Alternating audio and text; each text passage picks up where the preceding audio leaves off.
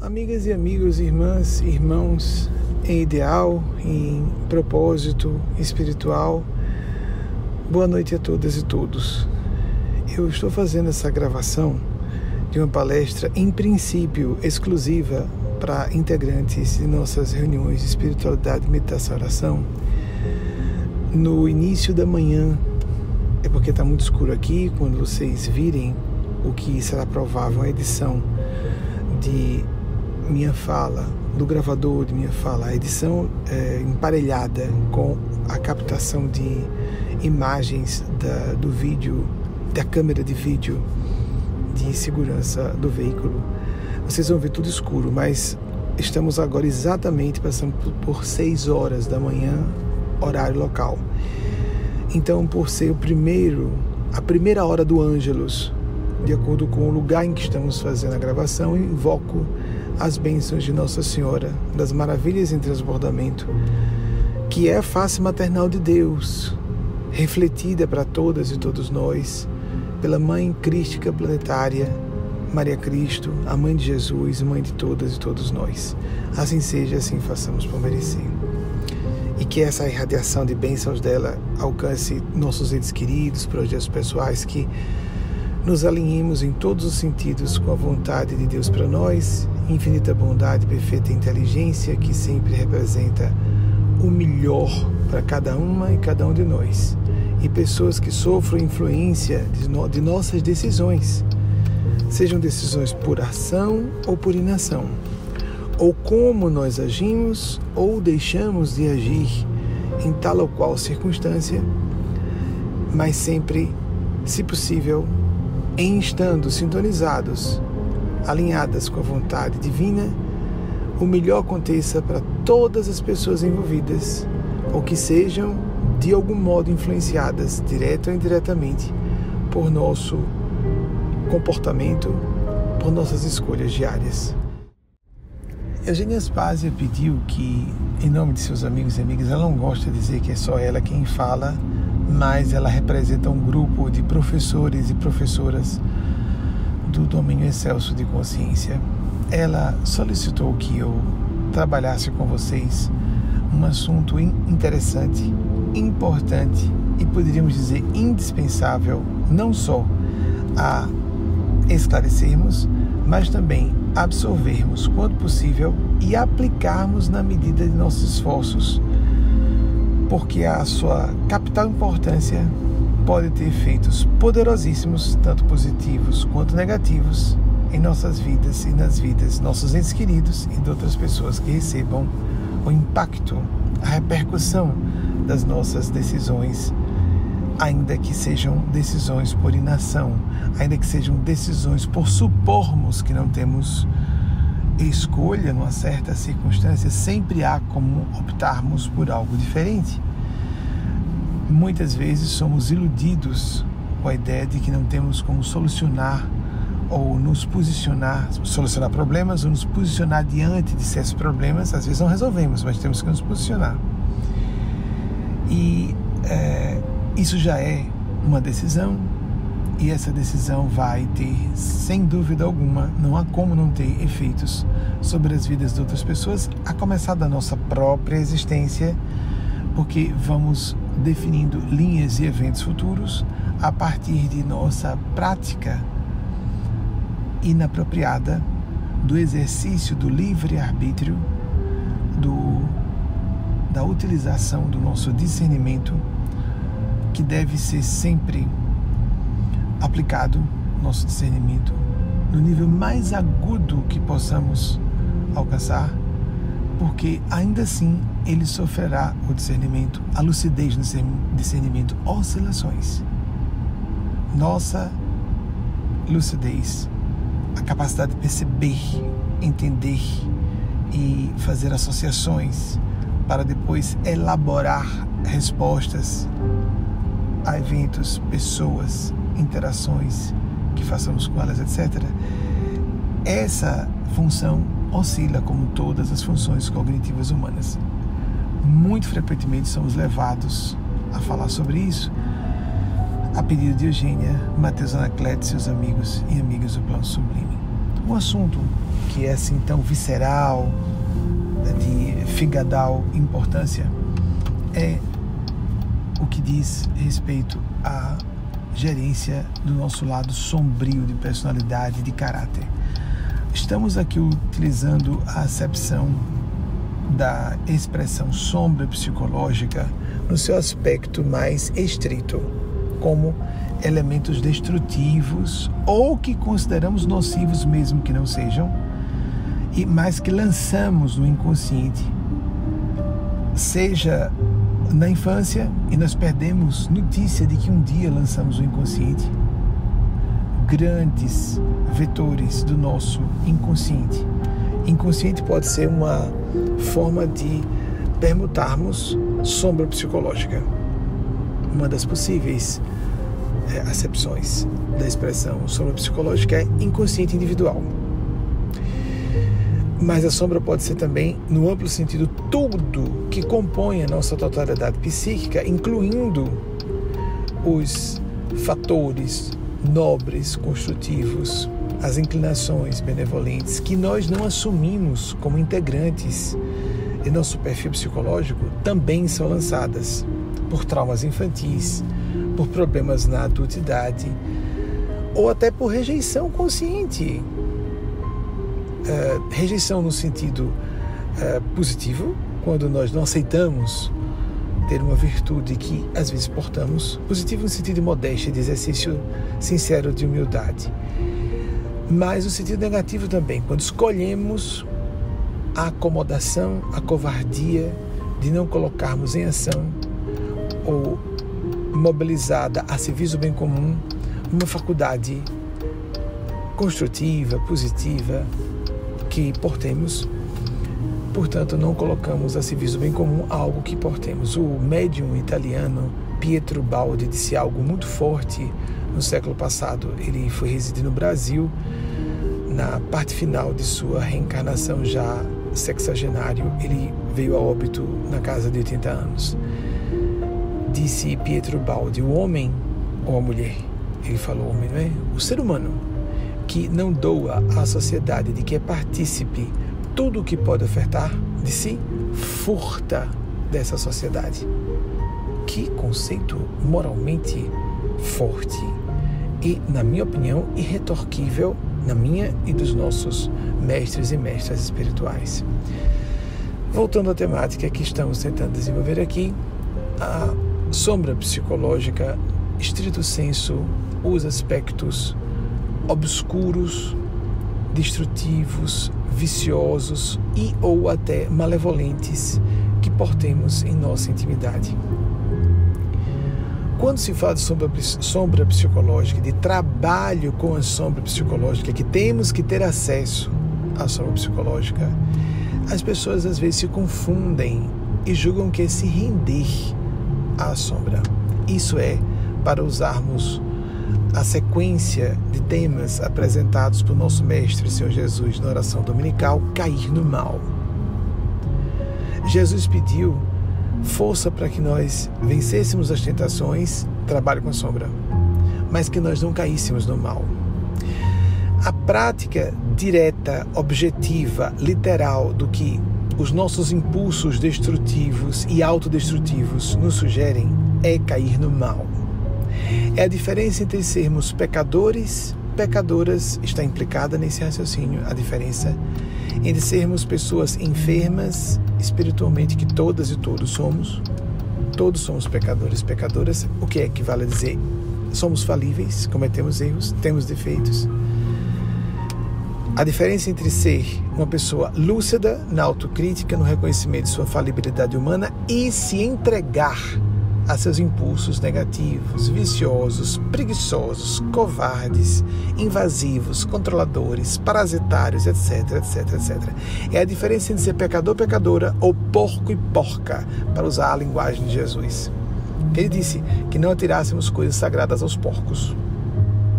Porque se nós o fizermos, perdão, não, não lançassem coisas sagradas aos cães, nem lançássemos o nosso, nosso lado sombrio. Cão a gente sabe que é lobo, não é? O, o animal que foi domesticado há milênios é uma das uma das, um dos ramos da família dos lobos. Pois bem, cão nesse sentido, que no Nordeste, por exemplo, a expressão é utilizada como uma sinonímia para Lucifer, ou o gênio das trevas, maior que é inimigo de Jesus e de todas as forças do bem e de todas e todos nós, do bem verdadeiro de todas e todos nós, esse ser que merece nosso respeito e apenas o respeito, quero dizer, não devemos nos alinhar com esse ser e seus asseclas, devemos nos alinhar com os anjos do bem, com as forças de Deus, não é? Deus autoriza a existência de seres do mal por razões complexíssimas, filosóficas, espirituais, morais, porque tem que haver livre-arbítrio humano. Enquanto estamos em condição humana, podemos tomar rotas muito sinuosas no processo evolucional. E essa sinuosidade que pode indicar uma descida muito grave moral, uma decadência muito séria, acontece de modo tão complexo que alguns seres adquirem muito poder nesse processo, a um custo altíssimo no seu futuro. Para o presente, se forem pessoas de boa índole, apenas que caíram no mal, mas de certeza, com muita segurança podemos falar, né? nem, nem bom usar a palavra certeza, com segurança podemos afiançar que todas as criaturas sofrerão graves consequências de caírem no mal ou se fazerem agentes do mal. Apenas algumas sofrerão mais em curto prazo, outras em médio, outras mais em longo prazo, mas normalmente sofremos no curto, no médio e no longo prazo, prazos em escalas percentuais, em aspectos diferentes de, de escala, número e facetas, modos de manifestação diferentes de sofrimento por escolhermos o mal. Nos três, nas três medidas, só para simplificarmos, didaticamente, curto, médio e longo prazos, medidas de tempo. Quando percebemos, primeiro temos que perceber, já enxergamos os aspectos sombrios de nós próprios, nós mesmas? Esses aspectos normalmente aparecem em projeções psicológicas, quando temos aversão a alguma coisa em alguém, isso indica que ou portamos, que é o mais comum, aquela característica em nós próprios, nós mesmas, e não percebemos. Quanto menos percebermos, mais forte é a projeção, mais forte é a raiva ou repulsa que temos de alguém por causa de uma característica que portamos no nosso mundo interior, ou porque, Eugênia pede para relativizar, portamos traumas relacionados àquele problema que nos gera repulsa ou ódio é aí dizendo ódio porque é a raiva do mal, não uma raiva construtiva, uma, não uma raiva de defesa do bem ou de outras pessoas ou de nós mesmos, nós próprios. É algo do mal. Nós já temos acesso a quem nós realmente somos, nós temos imagens muito idealizadas a respeito de nós próprios, nós mesmas. Ah, eu sou uma pessoa muito boa, eu sou uma pessoa sempre bem intencionada, eu não penso mal de ninguém. As pessoas têm um despudor impressionante, quase falta de senso de ridículo ao dizerem que são pessoas muito boas, eu sou de Jesus, eu não cometo erros. Eu sou uma pessoa muito decente, muito centrada, muito do bem. Quem pode, de sã consciência e com ah, meu Deus do céu, uma semana de conhecimento de espiritualidade ou de cristianismo autêntico, dizer isso de si com segurança. Muito pelo contrário do que parece. Quanto mais com segurança afirmamos que somos do bem, provavelmente estamos na rota de uma das manifestações mais tenebrosas e perigosas do mal, a hipocrisia farisaica, como denominou nosso Mestre Senhor Jesus. Hipócritas, hipócritas que nós façamos o possível para incorrer, quanto menos esteja, seja execuível para cada uma e cada um de nós, que façamos todo o esforço possível para não cairmos em percentuais altos de hipocrisia. Eu acredito, é uma opinião minha e dos espíritos que represento, que algum grau, algum coeficiente de hipocrisia existe em todas as pessoas. A questão toda é diminuirmos o grau dessa hipocrisia. E uma pessoa que diga eu não, eu sou honesto, honesta o tempo todo, ela pode até estar falando honestamente para si, mas num nível profundo inconsciente, ela está cometendo o erro de desonestidade psicológica. quando nós percebemos, eu fui incoerente ali, eu fui contraditório acolá. Isso, é, sim, todo mundo percebe isso, não é? Nós já sabemos. Devemos amar o próximo como a nós mesmos, a nós próprios. Já fazemos isso. Quem, quem pode afirmar que ama seu próximo, até filhos e filhas, como a si mesmo, a si própria? Nós vemos muitas incongruências nas afirmações, às vezes categóricas, presunçosas e desarrazoadas que fazemos a respeito de nós próprios, nós mesmas. Então, é, vamos fazer um esforço, primeiramente, de nos enxergar, nos observar, esse crivo autocrítico com a ajuda de terapeutas, com a ajuda de amigos e amigas íntimos, íntimas, familiares de nossa confiança, biológicos ou não, biológicas ou não. Assim como fora da parentela consanguínea, podemos descobrir orientadores espirituais, orientadoras no campo da, do exercício do pensar correto e do sentir com elevação, um directeur de consciência, uma espécie de como na Igreja Católica é um confessor que acaba sendo um conselheiro da pessoa, é uma essa pessoa exerce uma função coadjuvante no processo de espiritualização de alguém. Nesse momento, por exemplo, eu próprio que fui escolhido por vocês como representante da fé de vocês, não como representante da espiritualidade de Deus. Ninguém pode escolher isso porque os endossos celestes determinam que eu seja representante de Deus e da espiritualidade para qualquer pessoa que nos ouça e tenha notícia dos endossos celestes, porque os endossos dizem: é uma estatura divina, é um horror para mim. E ao mesmo tempo é uma honra, é um horror, uma honra, assim como é, é uma transcendência, é uma é um terror, é uma maravilha e é pavoroso, é um assombro.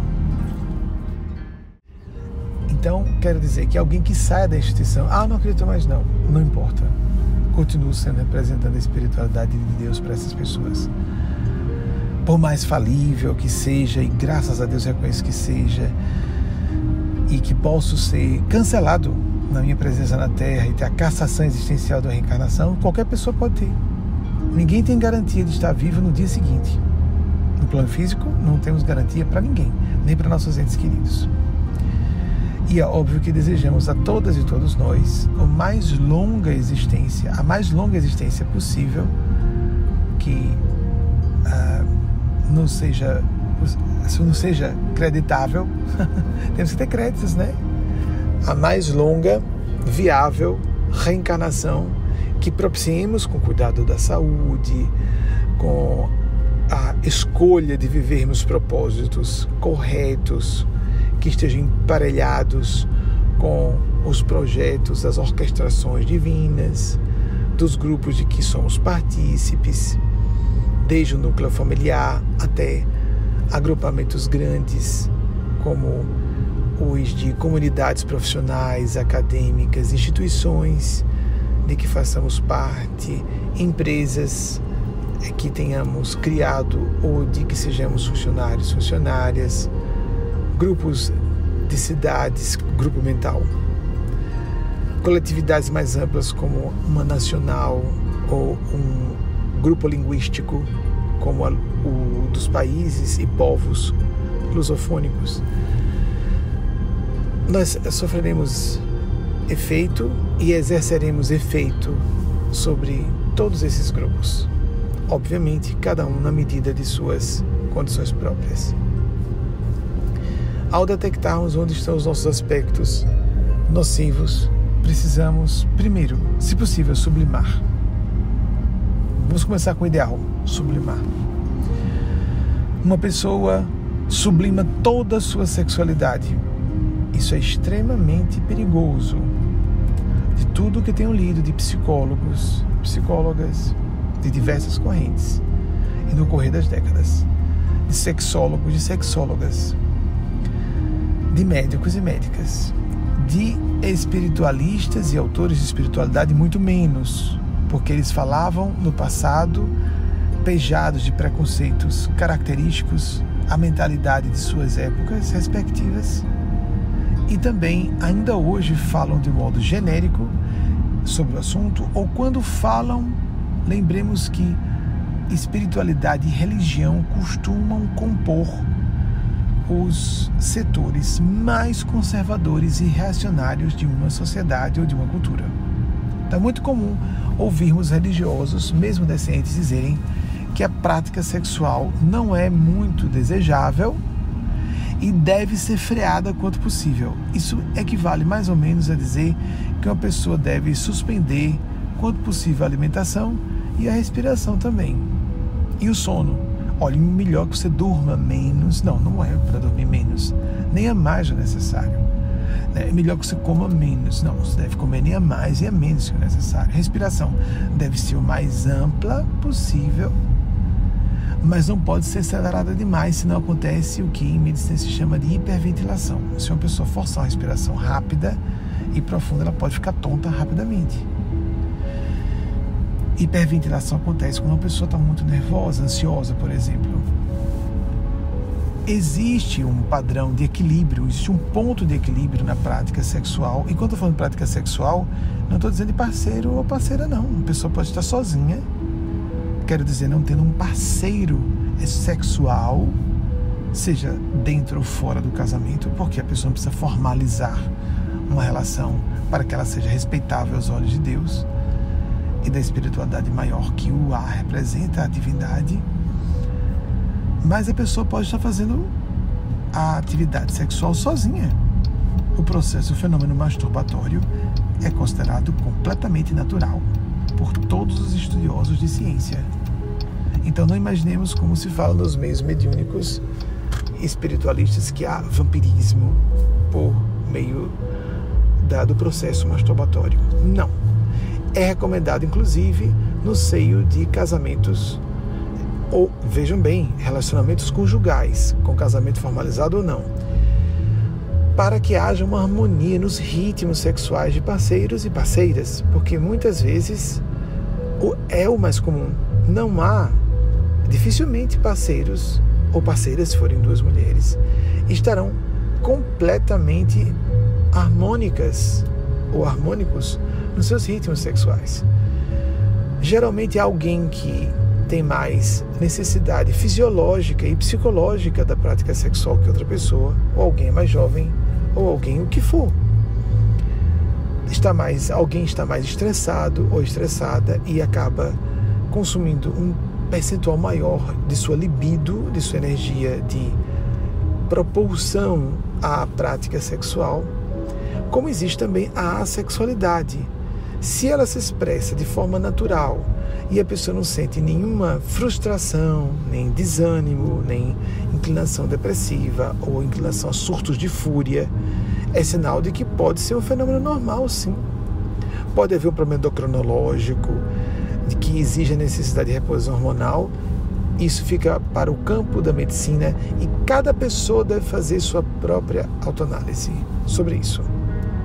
Porque pode alguém procurar um médico ou médica e não sentir que está correto, intuir que deve procurar a tão famigerada segunda opinião. Preciso de outra opinião não intuo que está certo o que esse médico ou essa médica está me dizendo. Você precisa fazer sexo mais, vou colocar aqui mais tal hormônio que vai ativar a sua sexualidade. A pessoa vai ativar a sua sexualidade de forma artificial por hormônios que ela introduza no seu, no seu organismo que não sejam mais produzidos por seu organismo, como acontece a mulheres no processo da menopausa ou homens no pouco conhecido fenômeno da andropausa, que é muito semelhante, só é espalhada no tempo, a pessoa tem que avaliar o quanto sim existe orientação de especialistas, mas a pessoa é a verdadeira senhora do seu corpo, no sentido não de dona absoluta, porque se nós fôssemos realmente proprietários ou proprietárias dos nossos corpos físicos, nós determinaríamos o momento de sua extinção ou quanto tempo ele duraria ou quanto tempo estaria debaixo de nossa posse. Proprietário ou proprietário é alguém que, por inerência, o significado da palavra, o intrínseco significado da palavra, nós definimos quando alienamos ou não o que está debaixo de nossa, do controle. A posse está debaixo do controle do proprietário. ou da proprietária. E nós não temos esse controle. Por quanto tempo estaremos com esse corpo? Não temos a menor ideia. Podemos propiciar melhores condições de saúde, não determinar quanto o corpo durará. Conosco terá de vida e quando estaremos com esse corpo físico. Simples assim. Então, primeiro nós temos que pensar na sublimação. A pessoa pode sublimar toda a sua energia agressiva para nunca ter uma alteração do tom de voz. Eu creio que a sublimação correta não é essa. Há pessoas que castram a sua agressividade, arrebentam-se de cânceres, de distúrbios reumatológicos, de problemas psiquiátricos como a depressão, que pode ser, tudo isso pode ser provocado por raiva reprimida. Principalmente em mulheres, não é autorizada a manifestação da agressividade. E nós devemos sublimar a ira do ego e do animal para a ira do bem. Isso seria sublimação. Outro nível, primeiro nível ideal de sublimação de um aspecto que nós julgamos destrutivo, sexualidade e agressividade, estou apresentando dois que são comumente vistos como aspectos sombrios de nós mesmos, de nós próprias, e não são. Vocês viram os coelhinhos falando de agressividade, sexualidade? São super pacíficos, porque fazem sexo bastante um sexo, uma atividade sexual copiosa e também reprodução uh, copiosa, vamos dizer a mesma expressão, numerosa reprodução e por isso existe um problema gravíssimo na Austrália, irresolúvel há mais de um século por conta de reprodução descontrolada de, pelo que eu saiba, lebres. Eu não sei se são coelhos ou lebres mesmo, estão na vida selvagem. Por causa de uma só pessoa que levou um casal de coelhos ou alguns poucos coelhos no século XIX. E vocês podem pesquisar à vontade, que é só uma curiosidade sem muita importância, mas para lembrarmos que há um equilíbrio nos ecossistemas em todos os sentidos. E nós temos ecossistemas familiares, temos ecossistemas sociais, não é? Temos um, um ecossistema, um micro ecossistema, um microsistema. Vamos tirar o eco, porque é ecológico mesmo. Mas tudo bem, vamos tirar a, a, o prefixo, ou a, a melhor dizer, a radical, o radical, a raiz eco da palavra. Vamos tirar. Vamos nos fixar no sentido de sistema. O nosso sistema corpo-mente tem um equilíbrio próprio. Então, eu já comecei por falar de dois aspectos que são considerados negativos e em sua origem não são, são energias que devem ser aplicadas para o bem comum. Primeiro sublimamos, depois vamos canalizar. Então acontece de uma pessoa não consegue sublimar sua ira animal e sua ira. Vamos ficar nesses dois porque fica mais didático e fácil compreender. Se eu for tratar defeitos realmente, as pessoas podem ficar assustadas ou fiquem confusas. Com o que não deveria gerar confusão nenhuma, que trata-se de aplicação para o bem comum. Então, agressividade, se alguém não consegue sublimar para só ira do bem, aquela indignação justa, aumentar o tom de voz na hora certa, em vez de praguejar e dizer palavrões, se ficar hiperlúcida ou hiperlúcido a respeito do desenvolvimento de uma temática, a defesa de um ideal, quando a pessoa não consegue fazer isso, pode canalizar a agressividade para games agressivos, games de guerra, Atividade física, isso é canalização, isso não é sublimação. Ela não está sendo sublimada, ela parcialmente é desperdiçada. Mas porque se ficar com a pessoa, ela vai implodir. Implodir em maus comportamentos. Ou implodir. É, vai explodir em maus comportamentos. Ou implodir numa enfermidade. Simples assim. O terceiro nível, quando nós não conseguimos canalizar, ou vamos dizer, mais ou menos o mesmo nível uh, do, da canalização, vamos colocar um terceiro é, movimento ou iniciativa ou providência que podemos tomar em relação aos aspectos menos felizes ou menos desejáveis de nós mesmos.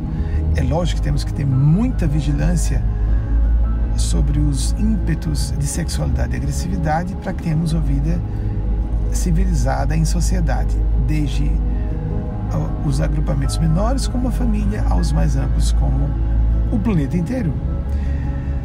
Então, ao lado da canalização existe o princípio da administração. Agora é a hora de utilizar essa energia, agora não. E nós fazemos uma gerência das forças psíquicas como se tivéssemos vesículas mentais para tal ou qual energia. vamos lembrar em caráter aqui propedêutico que estamos propedêutico que estamos do assunto que é muito mais complexo que isso, apenas de sexualidade e de agressividade. No último nível, o quarto, aí vamos colocar mesmo abaixo. Podemos considerar canalização e administração como no mesmo nível de importância e de valor. Já o último está abaixo mesmo, contenção, que é diferente de repressão. Muito importante. A repressão é algo que se joga para debaixo do tapete inconsciente e volta degradado, degenerado, piorado, potencializado para pior. Como uma pessoa que segura, segura, segura raiva, engole, engole, engole uma raiva e implode numa enfermidade gravíssima, degenerativa, por exemplo, eventualmente fatal, ou explode num surto de raiva no pior momento, geralmente é assim. Por que no pior momento? Porque a pessoa está fragilizada, com um ataque grave que ela tenha sofrido, um ente querido, um ideal seu, ou até um capricho. Ou porque ela está cansada, ou porque ela está dopada, com drogas ilícitas, lícitas, o que seja. Ou exaltada emocionalmente, nesses instantes, a nossa capacidade de segurar aquele que está reprimido, empurrar para baixo do inconsciente, essa capacidade diminui, pum, aflora o que estava sendo acumulado como uma vesícula mental. E digo vesícula, vamos lembrar o equivalente a uma vesícula como uma bexiga. Vai enchendo, vai enchendo, a pessoa precisa liberar aquela energia. Se nós não podemos canalizar, devemos conter até um momento propício. Então percebemos, não consigo sublimar minha raiva agora. Não consigo canalizá-la, não é possível canalizar nesse momento. Então eu não posso descarregar a raiva num saco de pancada e não posso fazer um game para quem gosta de games. É, não posso fazer uma. Uh, não posso manifestar essa raiva do jeito que ela está vindo. Então eu contenho, calo-me. Preciso ficar calado ou calada ou inativo, inativa. Vou pensar melhor, mas tinha que resolver depois. A contenção é algo que nós enxergamos como enjaular um animal. Enquanto nós não domesticamos o nosso animal interior, ele tem que ser enjaulado nos momentos certos para que nós não destruamos pessoas. Lembremos do conto de Chapeuzinho Vermelho e a vovozinha, a, o lobo vestido de vovó. A vovó pode ser um lobo. E a gente pensa logo de um predador sexual, não é? Não, pode ser um predador no sentido contrário. A vovó moralista castradora da netinha, dizendo que ela não pode ter namorado, não deve ver o sexo.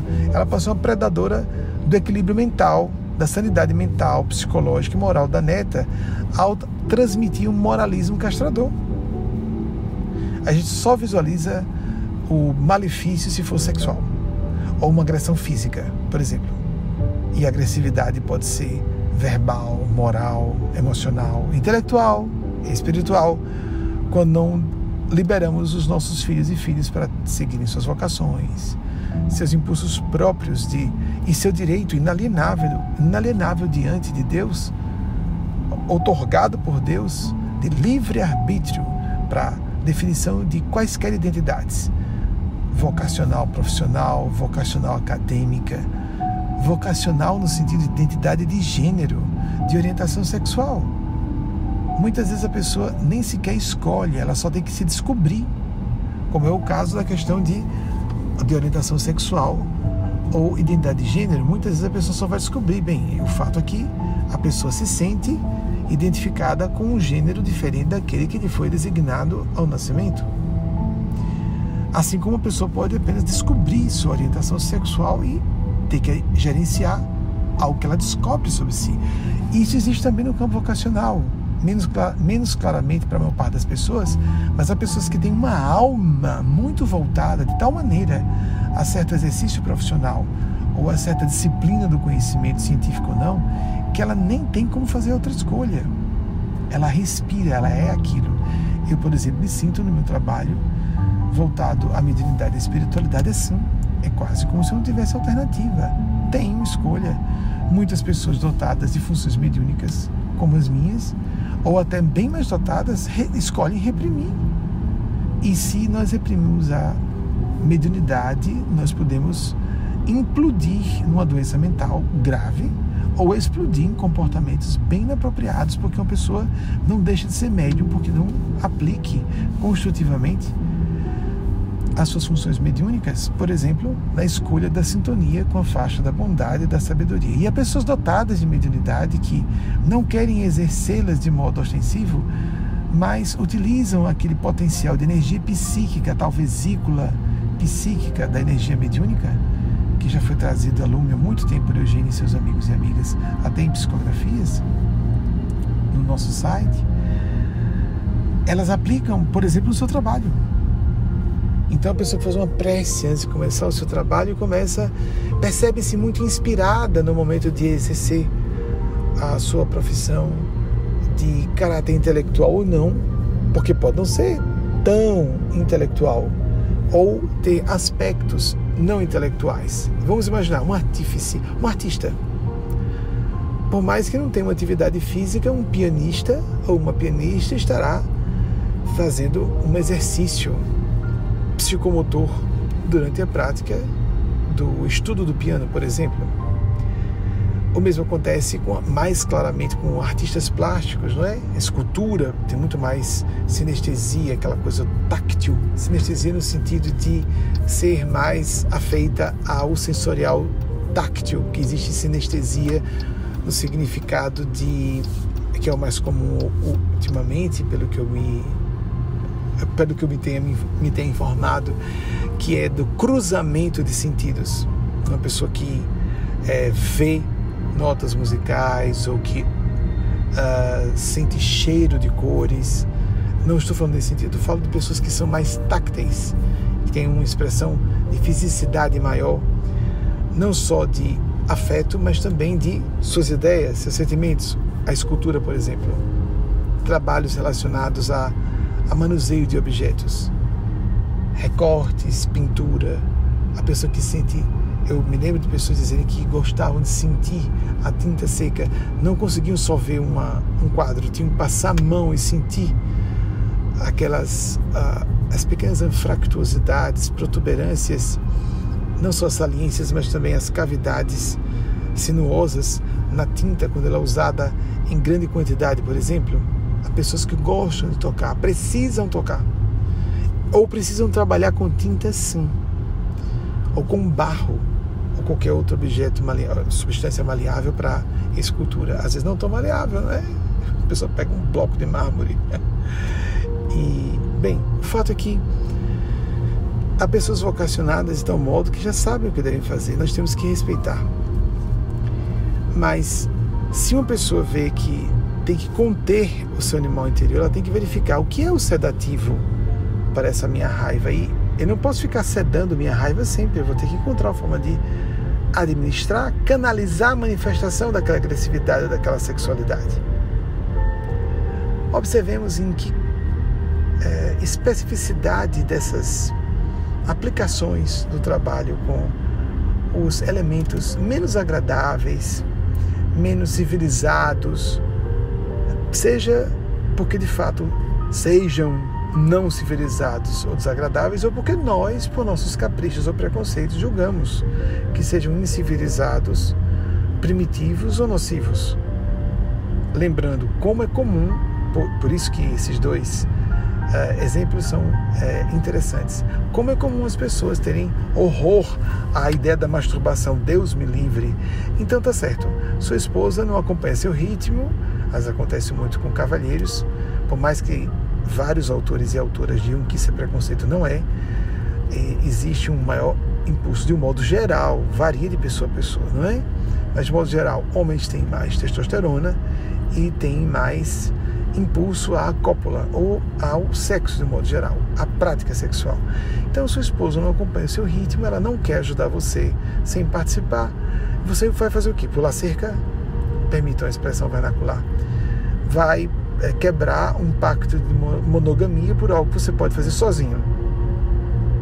Então, é, existem preconceitos bastante bizonhos de que a gente precisa se liberar. Como, por exemplo, sou defensor do, da prática de games. E acho que posso, de cátedra, falar isso porque, desde a minha adolescência, não gosto de jogos, fossem eletrônicos ou não uma de minhas irmãs reclamava muito, poxa, por que você não quer jogar, às vezes, baralho, diversos, diversos jogos que se, que se é, praticam por meio de baralho? Não, não gosto de jogo, não gosto de jogo. Tem uma natural aversão a jogos. Mas eu considero não aquela forma moralista, preconceituosa que todo jogo é vício, como uh, o alcoolismo ou o sujeito ser promíscuo ou a sujeita, permitam flexionar para a feminilidade, seja promíscua. Porque aí está falando do jogo com aposta, não é? Que é uma compulsão. Eu estou aludindo aqui a jogos eletrônicos, os games, não é? Como se chamam hoje. É, que, por exemplo, tenham sangue, né? a pessoa precisa estar no campo de batalha, etc. A pessoa está no jogo e sabe que é uma fantasia, que ela não está matando de fato ninguém, não está ferindo pessoa alguma. A diferença entre a, a fantasia prática da sombra, a prática do trabalho com a sombra e a queda no mal é a pessoa, em vez de estar numa fantasia sanguinária, ela de fato pratica um ato sanguinário. E é melhor que nós descarreguemos. Para quem tem impulso a, a, joguinhos, eu recomendo enfaticamente. Não interessa, ah, mas eu, eu sou homem velho, eu tenho mais de 60 anos. Que bobagem. Wagner me contou um caso bem interessante há alguns anos de um senhor que estava para completar 64 anos, um pouco mais velho que eu então. 10 anos mais velho que eu. Entre 50, ele estava entre 63 e 64, jogando, é, fazendo uma partida, participando de uma partida do mesmo jogo é, aqui Wagner volta e meia apela para essa função de descarregar agressividade. Isso é muito comum em homens, mas há mulheres. Ah, mas eu sou uma senhora, uma mulher na terceira idade. Você gosta do joguinho, faz de bem. O trabalho com sombra torna a pessoa, primeiro, mais tranquila, alivia-se psiquicamente, como se fosse um xixi mental. A bexiga está cheia, fez o xixi. então, está aliviada de uma tensão que existia dentro de si, se sente mais criativa, mais alegre, com mais vontade de viver. Trabalho com sombra faz isso, tem esses efeitos importantíssimos para todas e todos nós. Então, trabalho com sombra não é bobagem, não é bobagem. O aspecto lúdico é importante. Vivamos a nossa criança interior. Que outra face falasse do animal interior é a criança. Então, o aspecto brincalhão, no sentido, sim, da, do humor entre pessoas, mas o aspecto de, do brincar, do não se acanhar de ter um hobby que pareça impróprio para nossa faixa etária. Quem está definindo isso? Ou que convencionalmente não é típico de mulheres ou típico aquele ato diletante de homens? Quem está dizendo isso? Quem define isso? É o nosso próprio bem-estar, a nossa consciência dizendo: isso é imoral? Estou fazendo mal a alguém? Ou a mim mesmo? A mim própria? Não, então pronto, eu não tenho que dar satisfações a ninguém a não ser pessoas íntimas com quem eu me sinto à vontade de partilhar qual é meu hobby de preferência, o que é que faço por diletantismo e não por trabalho. Embora o ideal seja trazer a satisfação semelhante ao lazer e a, o gosto de estar aprendendo do estudo e o esforço de trabalho para uma atividade só. As pessoas muito vocacionadas em suas atividades costumam fazer isso. Elas sentem tudo isso, estão trabalhando, estudando e ao mesmo tempo, ao mesmo tempo tendo a impressão de que estão num momento de lazer durante o exercício de sua atividade profissional. Tanto que já ouvi de inúmeras pessoas que elas não trabalham porque trabalham no que gostam. Nós temos ainda muito presente na nossa cultura o significado etimológico da palavra trabalho que vem de, um, de uma expressão da Idade Média, a nominação medieval a um instrumento de tortura, que uma pessoa é empalada com três uh, uh, espetos de madeira, tripalium, três paus. Né? Então o trabalho vem de um sentimento, uma ideia de tortura, de submissão ou autossubmissão a algo obrigatório, desagradável, necessariamente obrigatório e desagradável, e obrigatório como desagradável, e não o sentimento de dever cumprido que nos traz paz e alegria de viver. É o inverso do sentido de obrigação compulsória e o sentido de dever cumprido e paz de consciência Sem esse alicerce de paz de consciência, consentimento de dever cumprido, como vamos ter qualquer pretensão de ser felizes? Não existe isso. No universo humano, é trocar felicidade por momentos de alegria ou de alienação do contato com a realidade, quem somos por dentro, do que, do que as coisas são por fora, ou as pessoas são, as outras pessoas com quem convivemos à distância ou mais estando mais próximas de nós, que todas e todos apliquemos sistematicamente essas sugestões a nosso próprio benefício e de modo profundo e exitoso. É meu desejo, meu voto e minha oração são meus votos, é o meu desejo sincero e minha evocação de bênçãos para todas e todos vocês que aprendamos em profundidade a fazer a prática do bem por meio daquilo que em princípio parece inútil. O espírito Mateus Anacleto, numa certa ocasião, chamou o trabalho com sombra de futilidade essencial. Uma atividade, em princípio, intrínseca e isolada, isoladamente considerada improdutiva e que torna a pessoa muito mais produtiva após encerrada essa prática. É o equivalente a uma pessoa pausar o seu dia útil para assistir a um episódio de um seriado de que, uh, de que goste, ou para uma partida de game, ou para uma conversa aparentemente prosaica, porque muita coisa importante pode surgir de uma conversa prosaica, né? um desabafo, já começa a ficar terapêutico, né? Uma saída para uma refeição em grupo de amigos, amigas ou familiares, do espírito ou do corpo. Já tem um elemento importante, trabalho com o universo amical e familiar, não é? Mas, bem, muitas vezes uma atividade realmente parece improdutiva. A pessoa ficar dedicada a um game, ela deve estabelecer um limite. Meia hora, uma hora por dia, o que, que ela julga que é importante? Eugênia Spazia, na virada do século, estabeleceu pela primeira vez uma, um referencial do que seria um tempo razoável aplicado por dia a atividades e lazer. Ela diz que para a média da humanidade, isso varia de pessoa a pessoa, nós deveríamos dedicar uma hora a uma hora e meia por dia em atividades e lazer. Isso varia de pessoa a pessoa porque há pessoas que se sentem mal se não estiverem trabalhando. Se não forem viciadas em trabalho, a expressão do português workaholic, que vem de alcoólico ou alcoólatra, alcoólica, a pessoa que é viciada nesse entorpecente específico, álcool. Bem, há pessoas que trabalham fugindo da sua vida familiar, dos seus deveres espirituais religiosos, suas práticas de descanso, até repouso físico, do quantidade de sono. É, é claro que isso é prejudicial. Mas há pessoas que trabalham se sentindo motivadas.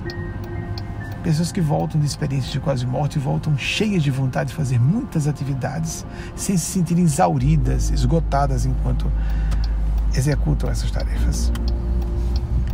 Pessoas que despertam para a espiritualidade comumente se sentem assim. Atividades aqui elas vão se dedicando, emendando umas em pós outras e elas não se sentem cansadas. Pelo contrário, vão se sentindo mais revitalizadas porque estão em contato com sua alma, com seu propósito de viver, embora fiquem fisicamente cansadas e durmam bem, durmam em paz depois. Que nós apliquemos isso da melhor forma possível.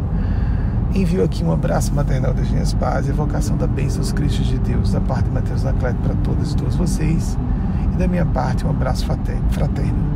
Que Nossa Senhora, Nosso Jesus e o grande anjo, agora eu mesmo digo com elas e eles, nos abençoem, os nossos amigos e amigas espirituais, nos abençoem, nos protejam e nos amparem. Assim seja, assim façamos por merecer.